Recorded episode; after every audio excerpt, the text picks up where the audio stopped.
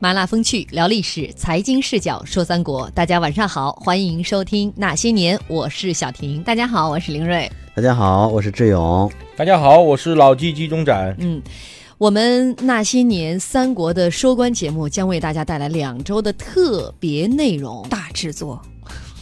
片花都换了，听出来了吧？下了血本了。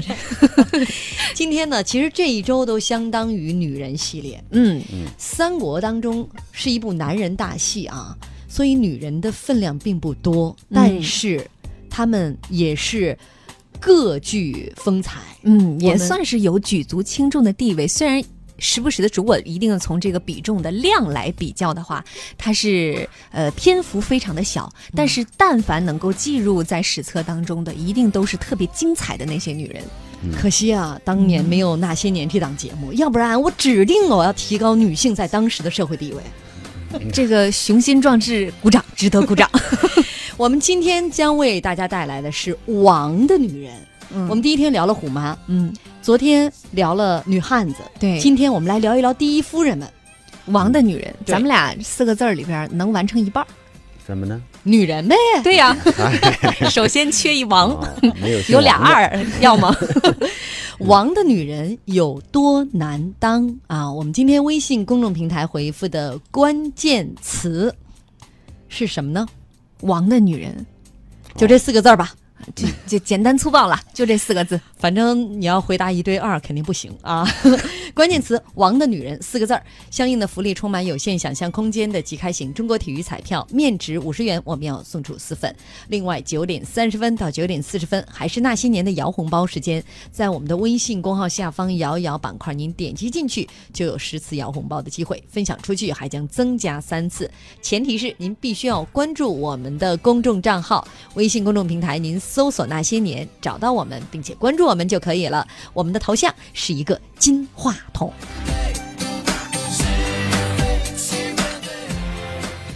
呃，都说做女人难，做王的女人更难。但是我们微信公众平台有位朋友是这么说的：做女人难，做晚间的节目女主持人更难。哎呀，我觉得真是火眼金睛啊！要不然是我们的亲人呢，都实在亲戚。呃。我们要跟大家来讲啊，其实有一句话嘛，说男人负责赚钱养家，女人负责貌美如花，特别浪漫哈。嗯，但是童话里都是骗人的啊！要想当好一个王的女人，只靠美貌是远远不够的。哪一个帝王身边不是美女如云呢？真正决定你能否得宠、能否上位，以及能否善终的是智慧、是格局、是人品，甚至还有几分运气。嗯，我们这一周三国女人啊，今天是第三期，我们就来聊一聊第一夫人的那些故事。那首先第一位登场的呢，也是一位重量级的夫人啊，曹操的女人卞夫人。嗯，卞夫人在曹操的口中口碑非常的好。我们看历史当中这个史书当中的记载啊，能让曹操赞不绝口的，除了卞夫人，还真就找不到第二个了。你想，全天下人佩服曹操，而让曹操佩服的女性，她又有什么出众的地方呢？得何其了得呀！这个卞夫人呢，她的出身其实并不是很好，早年漂泊无依，靠卖艺为生。到二十岁的那一年，她遇到了比自己大五岁的曹操，曹操对她是一见倾心，然后收入了房中。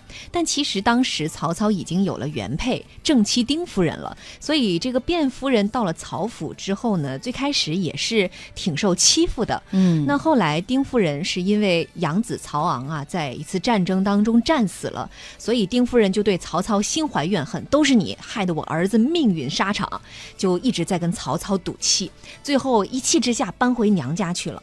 曹操其实当时也挺，呃，姿态已经放得很低了，不停的去跟丁夫人道歉。曹操是一个挺重情重义的人啊，对。但是即便是这样，丁夫人还是非常的决绝啊，这两个人一拍两散就离婚了。那之后，曹操就把才貌双全的卞夫人扶立为了正妻。嗯，其实你看之前的描述，大家就想那个甄嬛吧。哦，是不是？呃，原来是粉色的嘴唇，后来变成了大红色。据不完全统计，曹操有十五个老婆，三十二个孩子。按照大家的想象啊，这么大的一个后宫阵容，肯定少不了各种争风吃醋、血雨腥风。但是自从卞夫人上位之后，曹操的后宫就再也没有出过什么乱子。卞夫人这个人呢，算是宅心仁厚啊，嗯很大度，哪怕对曾经踩在自己头上的丁夫人，她都厚待有加。你看，更像宫斗剧甄嬛了。那个是嬛嬛，那个就是年妃。年妃天天都是见人多矫情。不仅啊，我们来看一看这个卞夫人和丁夫人两个人的这个纠葛啊。曾经丁夫人是踩在卞夫人的头上，但是他们这个丁夫人后来被这个休了以后，算是两个人离婚以后。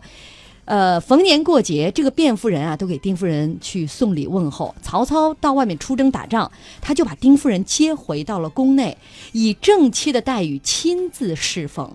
连丁夫人自己都最后都觉得不好意思了，说我不过是曹军废掉的女人，夫人何必对我这么客气啊？后来丁夫人病逝，卞夫人还要求曹操为她隆重殡葬。对于曹操的其他的妻妾呢，这个卞夫人也是十分的关照，而且主动抚养后宫那些没有妈的孩子。嗯，这不管是不是宫斗剧，但是至少我们从表面上看起来，卞夫人她是做的非常的周全和到位的。我们在看各种宫斗剧的时候，都会知道，哎呀，如果能够执掌后宫啊，那权力非常之大，是所有的后宫佳丽三千都想争得的一一个位置。但是我们也都知道，那个位置不是那么好做的，它必须需要一定的。叫领导艺术也好哈，所以我们不妨脑补一下，能够胜任第一夫人的这个职位，像卞夫人一样，能把后宫打理的没出任何的乱子，风平浪静。脑补一下，她应该具备了哪些基本的素质？嗯，这个后宫这个地方啊，呃，它有一个这个叫做利益格局，并不好协调。什么利益格局呢？就是那个这个夫君啊，是一个非常稀缺的资源。这这些女性都以得到这个夫君啊这个宠幸，呃为生存的依据。说这个有点夸，并不夸张啊。你如果说常年都都都不理你，你在宫里边也没有地位，然后将来没有孩子，老而无靠。所以说呢，一定是这里边都是零和矛盾。这个今天晚上这个，比如曹操他住在卞夫人那儿，他就不能去丁夫人那儿去，嗯对吧？他肯定是个很是个，我们看到电视上看到很多宫斗剧，他的宫斗的理由其实是充分的。他要如果说这个，呃，这个谁呀、这个孙这个曹操是孙悟空就好了啊，拔一根毫毛变变成五百个啊，一个人一个这夫人，这他就没有问题。但他是个篮球，大家都抢，抢不着的话，你将来老了怎么办？这就这有一个问题。那么在这种情况下呢，那么破局之人就是让这个大家必抢之局还能不抢，甚至是抢的有秩序、良性竞争，这就特别难。这是裁判呐。那么用什么办法呢？这个辩护人的办法其实很简单，他是一个在我国这个人治社会里边，他做的就是经常用这种方法。第一，我先不争，夫不争，天下莫与之争。我先来做个道德示范，我做个姿态，哎，我做姿态，你看我是先让我的利益，这个我是正妻了，我都让，你们还不让吗？这样的话呢，就被迫底下人必须得跟，你不跟你不行啊，你道德不行了，所有人一跟，其实每个人都让一点儿，这个战略空间就大了。嗯，是吧？？你让三尺，我让三尺，三尺巷让出来了吗？对吧？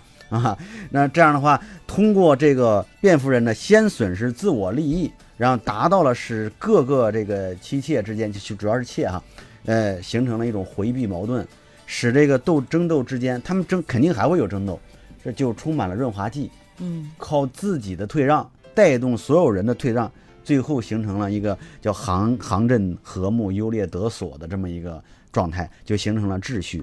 哎呀这这一种矩阵的感觉都出来了。能从后宫聊到企业管理，也也就那些年了吧。你看，这是一个，我觉得首先是这个利益资源哈，因为这皇帝就一个，后宫三千佳丽。是另外啊，我觉得特别难的就是另外一种利益资源的纠葛，就是。能够进入到后宫，常常是这个皇上为了平衡各方面的势力嗯嗯，来进行的一些，比如选秀。我后选宫是前朝的延续。没错，我为我选这个重臣，选那个重臣，是为了一个大家各种关系的一种一种交错啊。嗯那后宫的这个第一夫人，这个皇后就得把各方面这个利益还得摆平了。嗯，但但打个这个这个不太恰当的比喻哈，就比如上甘岭上那个吃苹果，那个连长要是咔哧一口咬一半儿，那底下的战士肯定那就就多吃了是吧？哎，我就不咬，我不吃，您都吃，嗯哎，我就咬一点点，那么底下人你好意思吗？那肯定觉得，哎，那我咬一点，要传一圈儿，那么渴的情况下，就咬了一点，就咬了那个小半个苹果，就是都让。你看，我们过去我小时候大家庭也是这样，大家呢资源很少，资源很少怎么办呢？主事之人就是哎高姿态，我这我这吃就吃一筷子，大家吃吧，都这样的话互相让，结果哎还真能形成一种像就是比较和睦的一种上行下效，领导怎么做很重要。这个就跟股权有关系。比如说一个公司啊，嗯，这个第一夫人啊，她实际上已经占有百分之五十一的股权了，她是控股了，怎么还有个一呀、哎，剩下四十九，那就大家来分嘛得大于半数。那怎么分配？那这个大股东对小股东怎么去处理？嗯，那就要讲究办法。大股东不能说所有事情前前纲独断，嗯什么事儿都不跟你说，然后分红也不跟你分，那这个时候他分嘛，对吧？比方说我拿出百分之六十给大家分，或者是拿出百分之四十给大家分，小股东们都高高兴兴的。嗯，对吧？那实际上它就是大股东对小股东的一种安抚。那这里面最后呢就变成什么呢？第一有德，第二懂事儿，第三会做。有德就是说，哎，我有大爱，对吧？我始终都是保持着孔融让梨，对吧？但虽然说这个感觉好像大梨都被你们挑走了，但实际上这个盘子和小那个梨是我的，嗯，那盘子在我这儿呢，对吧？那懂事情呢，就是识大体、顾大局。哎，他一切出发点是什么呢？哎，我的先生好，就王好，呃我一定会好，因为我是五十一的股份。嗯对第三个就是他一定是有手段和有智慧的，他也一定要手腕，他不是那个光有德没有手段的，那不行的，得他一定匹配的，对啊，对。没了。我，这已经很了不得了，刚才我们都说了，他是其实是体现他有格局的一面哈，也说了他其实，在格局的方面，操作手段一定是很智慧的。嗯呃，比如说在董卓作乱的时候，曹操出逃，那时候信息不发达，前方传来的消息说曹操生死未卜，呃，甚至有人说他已经遇难了。于是呢，整个曹府呃，整个曹府就陷入到了恐慌当中，很多老部下准备散伙走人，赶紧分分家产得了。这个时候，卞夫人是亲自出来指主持局面。她说：“曹军的生死怎么能凭几句传言就妄下定论呢？假如这是谣言，明天曹军平安归来，诸位还有脸见主人吗？况且为了逃避未知之祸，就这么轻率地丢弃名节，值得吗？”几句话把大家人心安抚，很多部将听完之后又都留下来了。果然，曹操平安归来，知道这件事，对卞夫人也是大为赞赏。嗯，这是一件事儿啊，还有另外一件事情。后来卞夫人的长子曹丕是被确立为世子继承人了，那很多大臣就跑来纷纷巴结祝贺，恭喜卞夫人呢。但是卞夫人此时的这个表现非常的得体，她没有流露出半点的喜悦，反倒是一脸的平静，说：“哎呀，我们家曹丕呢，不过就是因为年龄最大，所以有幸被立为世子。我呀也没有什么额外的奢求，我就求魏王不要责怪我没把儿子教育好就行了。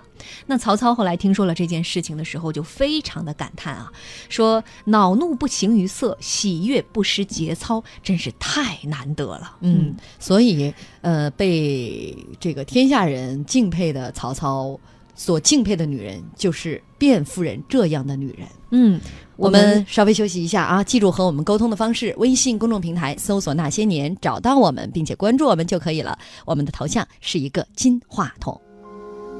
欢迎大家继续锁定收听《经济之声那些年》。呃，本周以及下周都是我们那些年三国的收官阶段，我们将为大家带来两周的特别节目。今天呢，相当于本周我们都来说一说三国的女人们。嗯今天说一说三国那个时期王的女人嗯特别不好当啊。刚刚我们讲的是曹操的夫人卞夫人啊，非常有智慧、有格局的一位女性。那接下来我们要讲的这一位呢，是卞夫人的儿媳妇儿，就是曹丕的皇后，她的名字叫郭女王。这个名儿并不是说她本身是女王啊，而是因为她小的时候聪慧过人，她的父亲经常夸她，呃，此乃吾女中王也，于是就把。以女王这两个字儿做了她的名字，就是郭女王，人家就叫郭女王。就我以后，哎呀，我就堂堂名字我改一下，叫圣上。哎，真的，这个有一位著名的前主持人，据说给自己的女儿取名字就叫王子妃嘛，听起来也很霸气。王子妃啊，嗯，好，戴安娜，这这个，反正这这起名字这事儿吧，也挺有意思啊。嗯如果这真诚女王，还变为一桩笑谈。是吧？对，反倒是成为，甚至是一桩美谈。或者你可以听完我们今天的故事，你会觉得这是一无冕之王，比较厉害。说一说郭女王啊，郭女王呢，其实虽然小的时候很聪明，包括她霸气的爸爸管她叫女王哈，嗯但她的身世并不像她的名字听起来，尤其小的时候啊那么的霸气。她出身于一个公务员家庭，但是很小就父母双亡了，寄人篱下呀。十几岁的时候被送进宫，给曹丕做侍女。然而进宫之后，她的聪慧和美丽让她在很多的侍女当中脱颖而出。史书记载，她极具才智和谋略。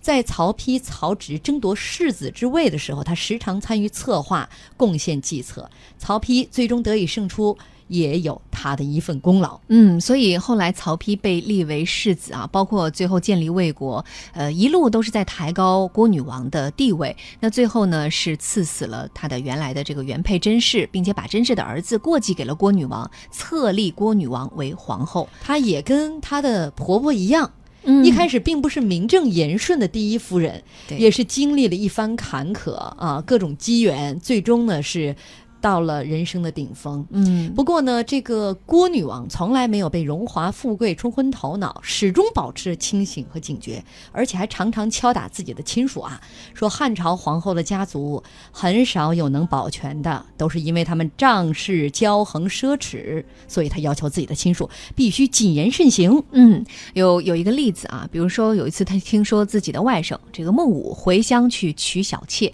郭女王就赶紧制止。她说现在啊，由于这个连年的征战，妇女已经本就不多了，应该尽快、尽可能的让他们许配给这些前方的将士。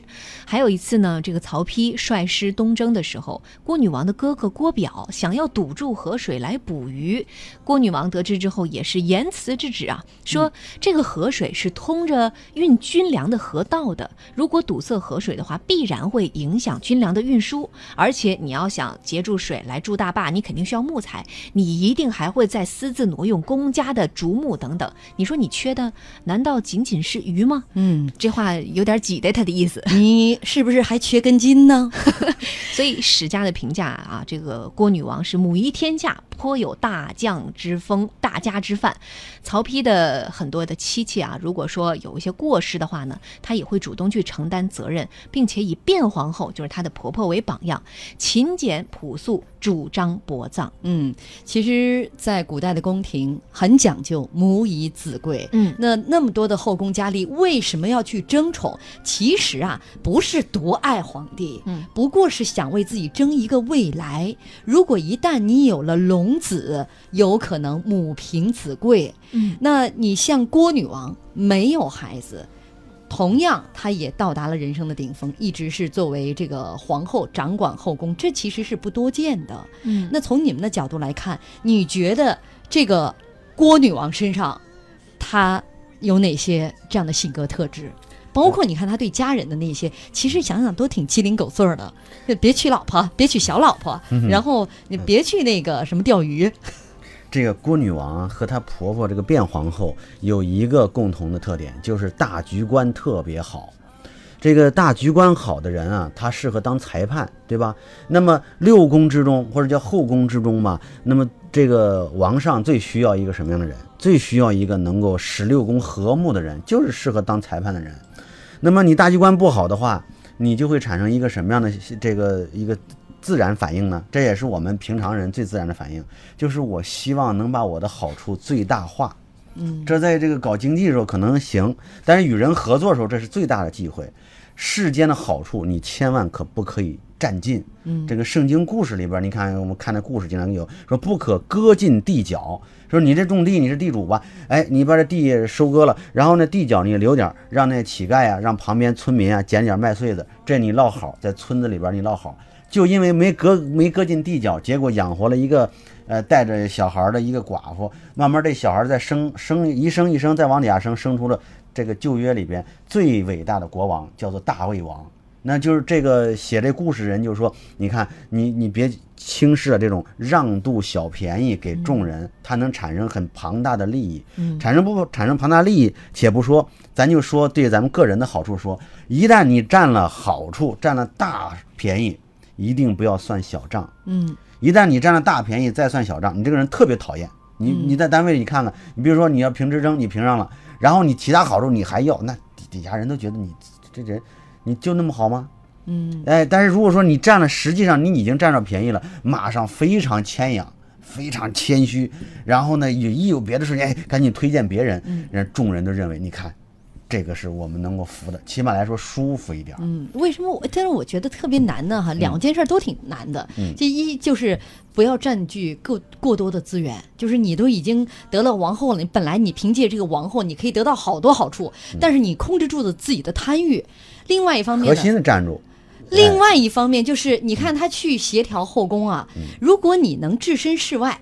你皇上可能就很好协调后宫，或者说另外一个跟他没有利益纠葛的，你本身也是局中人，你还要协调大家的利益关系，这一点就很难很难了。你看，如果要多读一些曾国藩家书，你会看到曾国藩写的什么都是鸡零狗碎的小事儿，还，不是让他家亲戚这些兄弟姐妹早起，嗯，干活，别别惹邻居，等等等等，做的都是这些。我忽然想起有一个女的创始人，前段时间跟我讲，因为她家出身穷苦啊，嗯。这个一直都很艰难，嗯，他现在一下就起来了，他经常跟他爸打电话，他爸爸和妈妈还住老家嘛，说咱们现在可以了，别嘚瑟啊，就那意思，实际上就说那意思，就是说你别在外，别在家那个边去张扬，张扬呢，他他当时说了几个，第一呢是惹人烦，对，第二呢可能给自己惹事儿，嗯，就是惹祸，哎，他就经常是就去就敲跟他爸爸妈妈去去拜托，说你别惹事儿，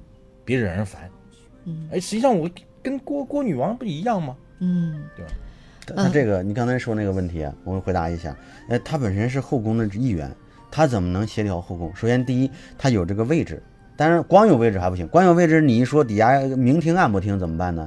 第二，我就让渡利益，大家一争都别争啊，我不要，嗯、你们分以身作则，哎，对，这一下他就有了这个权威性了，是吧？我们听过一个相声叫《花拉圈》里边儿，《花拉圈》里边儿好，OK，我简简单说一句，就是这个，呃，里边儿这几个兄弟在那分家，那个妹妹她说话，大家为什么听啊？